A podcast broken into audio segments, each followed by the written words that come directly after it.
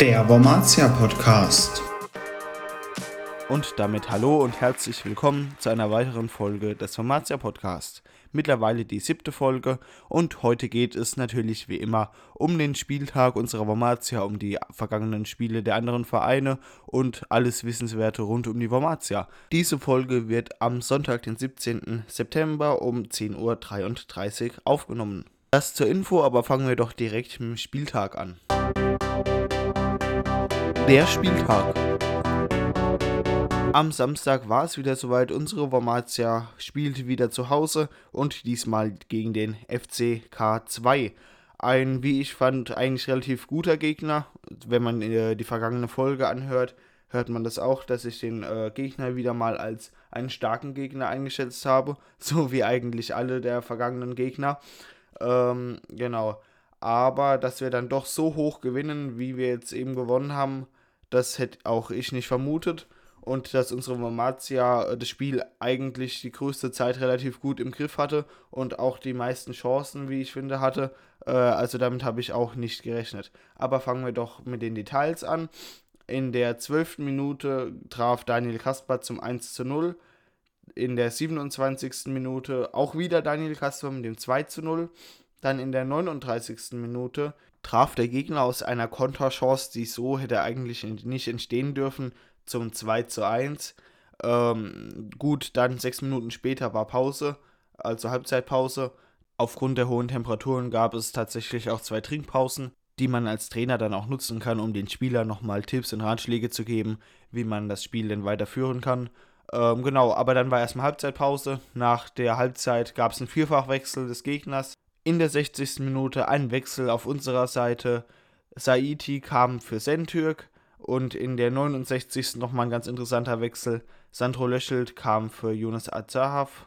Das äh, war ein Wechsel, der dann auch nochmal Stabilität ins Spiel gebracht hat, wie eigentlich immer, wenn Sandro Löschelt da ist. Dann ging es auch wieder richtig rund. Dann war nochmal Druck dahinter. Dann äh, trafen wir tatsächlich in der 80. Minute. Es war auch die, eigentlich die nächste Aktion, die nächste nennenswerte Aktion, die in diesem Spiel passiert ist. Daniel Kasper wieder zum 3 zu 1, also in der 80. Minute das 3 zu 1. Dann kam Shehada für Kasper und äh, ein neuer Spieler, Maurer, aber dazu kamen wir später dann nochmal für äh, Vincent Haber. Und dann durch einen Elfmeter in der 84. Minute traf Sandro Löschelt zum 4 zu 1. Also damit habe ich tatsächlich auch nicht gerechnet. In der Halbzeit, also beziehungsweise kurz vor der Halbzeit, ging ich fast davon aus, dass wir, wenn wir so weiterspielen, weil in der Zeit nach dem äh, 2 zu 1 hatte der Gegner meiner Meinung nach Überhand, zumindest in diesen sechs Minuten dann. Ähm, da hatte ich schon Angst, dass wir noch ein, äh, ein weiteres Tor kassieren, äh, dass es dann eben unentschieden in die Pause geht. Und äh, wenn wir uns dann nicht nochmal zusammengerissen hätten, beziehungsweise wir hatten das Spiel ja eigentlich auch relativ äh, weit auf unserer Seite, beziehungsweise das Spiel in unserer Hand. Ähm, aber der Gegner hat dann auch nochmal ziemlich Druck gemacht und dann hätte es auch sein können, dass es 2 zu 2, beziehungsweise dann vielleicht in der zweiten Halbzeit, wenn es schlecht läuft, das 2 zu 3 läuft, äh, fällt. Aber das ist natürlich glücklicherweise nicht passiert und äh, wir haben das Spiel wieder unter Kontrolle gehabt und dann eben noch die zwei Tore geschossen. Wie gesagt, drei Tore von Daniel Kasper, was ich auch so nicht erwartet hätte, dass Daniel Kasper nach seiner Verletzung so stark, mindestens genauso stark wie vor der Verletzung zurückkommt und mindestens genauso stark wie in der letzten Oberligasaison ist. Äh, und tatsächlich in einem Spiel jetzt drei Tore und insgesamt elf Tore in dieser Saison. Diese elf Tore katapultieren ihn auch in der Torschützenliste auf Platz 1 und endlich haben wir auch wieder einen, der äh, Tore schießt. Das war jetzt in der Regionalliga-Saison eigentlich gar nicht so, dass wir einen hatten, speziell, der jetzt für die Tore zuständig war. Was heißt zuständig? Also jemand, der laufend Tore geschossen hat, auf den man sich auch verlassen konnte. Ähm, Daniel Kaspar war ja lange Zeit verletzt, aber die Gegner waren in der Regionalliga natürlich auch schwerer. Aber dass er dann eben jetzt so gut rauskommt in der Oberliga, das ist schon äh, super. Und ähm, dass er dann eben auch Torschützenkönig ist, ist äh, mehr als verdient. Und ein weiterer Blick auf die Torschützenliste zeigt aber dann auch, dass wir eben mit unserem zweiten Top-Torschützen, Top-Torjäger ähm, auch erst auf Platz 19 sind und das ist äh, eben Maximilian Fässer mit vier Toren in zehn Spielen.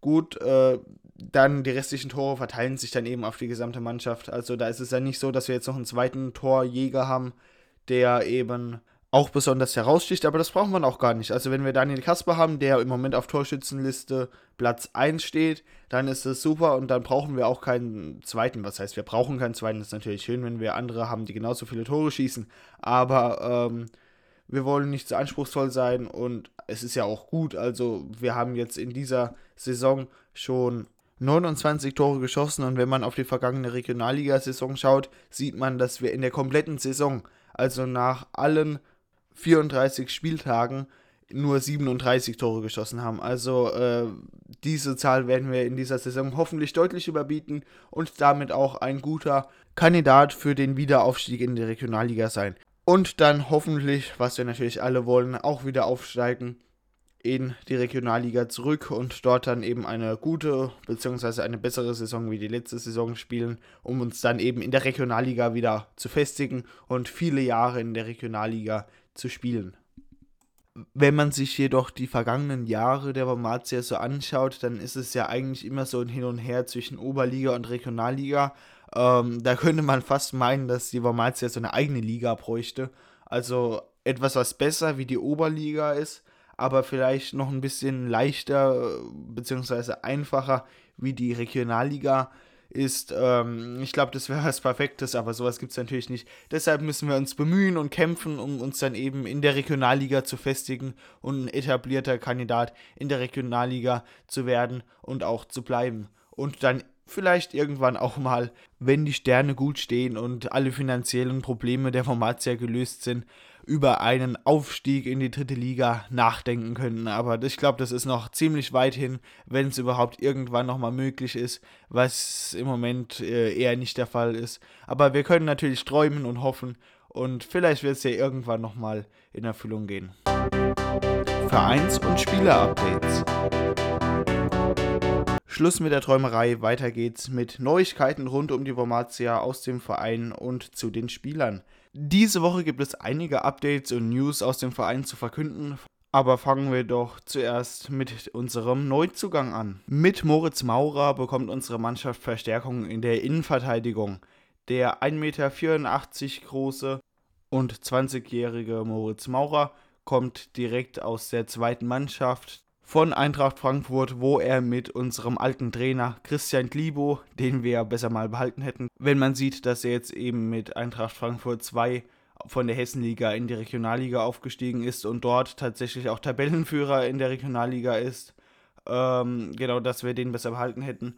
Und dort ist auch Moritz Maurer mit in die Regionalliga aufgestiegen und wechselt jetzt zu uns, zu unserer Bormatia, um unsere Innenverteidigung und unserer Mannschaft zu unterstützen. Mal gucken, wie er sich jetzt in näherer Zukunft in unsere Mannschaft integrieren wird und wie er so spieltechnisch ist. Das werden wir jetzt nach dem ersten Spiel nicht analysieren können. Aber nach einigen Spielen wird sich da bestimmt schon ein Urteil fällen lassen. Warten wir mal ab und wünschen ihm viel Erfolg bei unserer Bormatia und kommen direkt zum nächsten spannenden Thema. Äh, und zwar zum Südwestpokal. Die fünfte Runde wurde ausgelost und wir wurden dem FK Pirmasens zugelost. Ein sehr schweres Los, also, also eins der wirklich, eins der schwersten Lose, vor allem weil wir auch in Pirmasens spielen und wenn wir die letzten Pokalspiele, Pokalfinale, die wir in Pirmasens im Stadion an der Husterhöhe gespielt haben, ansehen und eben auch das letzte Pokalfinale, was wir auch dort gespielt haben und leider verloren haben, ansehen, äh, sieht man, dass wir dort schon echt lange nicht mehr erfolgreich waren. Hoffentlich sind wir dieses Jahr mal wieder erfolgreich, bringen da den Einzug in die sechste Pokalrunde mit nach Hause. Ich bin nicht sehr optimistisch, was dieses Spiel angeht, aber wir müssen natürlich hoffen, wir müssen alle mitkommen. Das Spiel findet am 27.09.2023 um 19 Uhr statt. Ob es dabei bleibt, steht offenbar noch nicht fest. Wenn es was Neues gibt, hört ihr das natürlich hier im Podcast. Also alle News immer hier in diesem Podcast hören.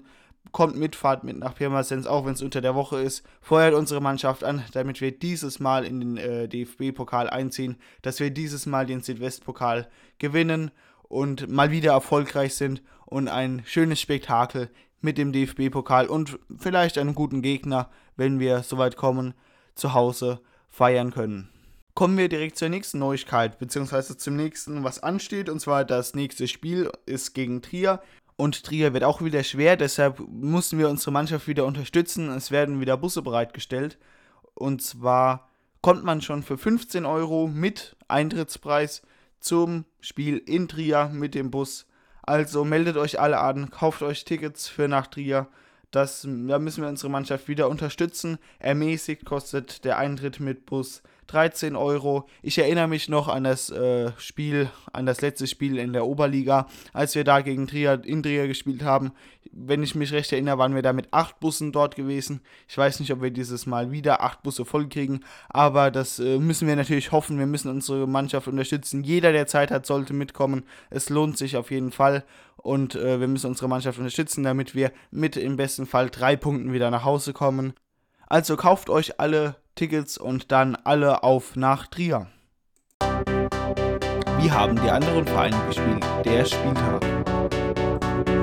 Nachdem ja unser tolles Ergebnis schon bekannt ist, kommen wir doch direkt zum Spiel unseres nächsten Gegners und zwar Eintracht Trier. Eintracht Trier spielte bereits am Freitag, den 15.09. um 19.30 Uhr zu Hause gegen die SPVGG Quierschied.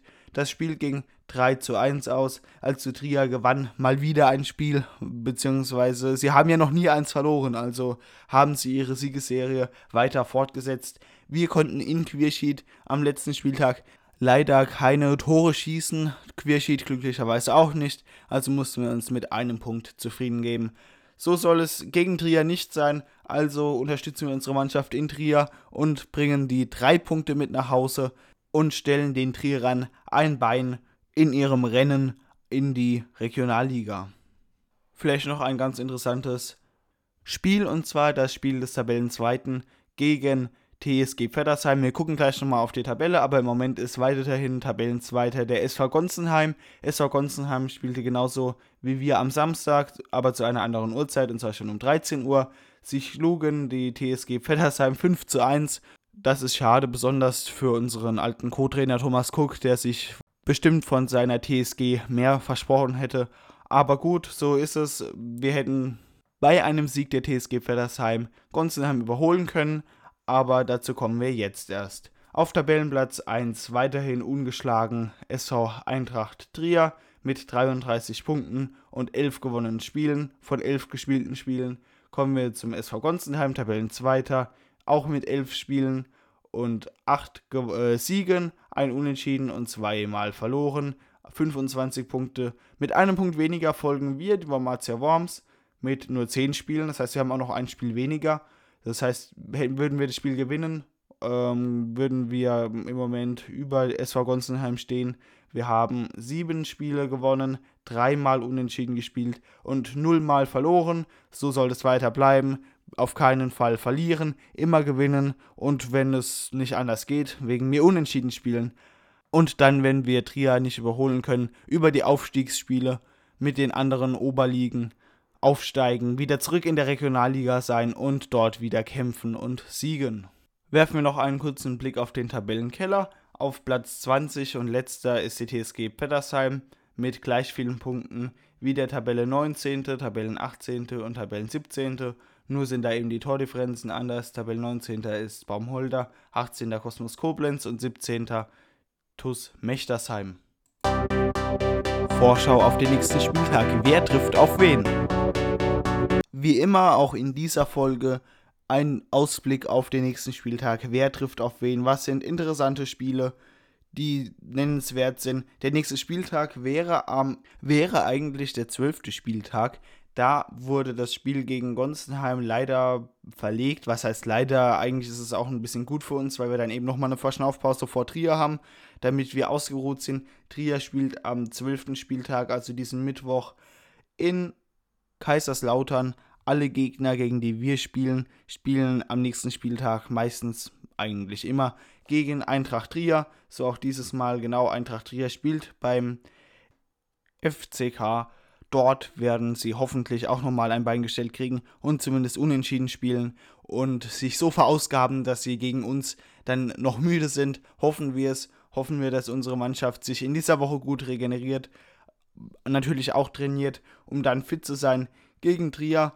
kommen wir dann also schon zum nächsten Spieltag, zum 13. Spieltag, der für uns eigentlich interessantere Spieltag, weil das der Spieltag ist, an dem wir selbst wieder spielen. Da treffen wir um 14 Uhr am Samstag um 14 Uhr auf Eintracht Trier in Trier, wie schon so oft erwähnt. Vielleicht noch ein weiteres interessantes Spiel von der TSG Vettersheim.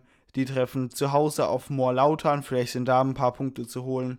Gonsenheim spielt daheim gegen VfR Baumholder. Ich glaube, da werden sie keine Punkte lassen.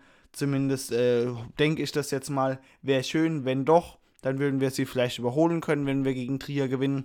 Aber warten wir es doch erst einmal ab.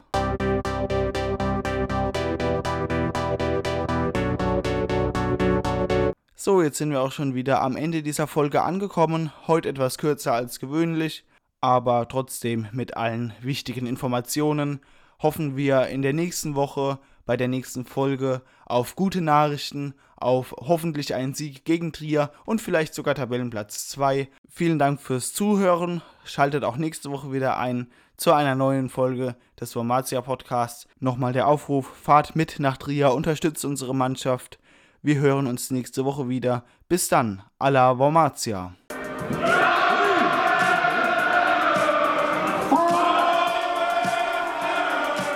Der Wormatia Podcast.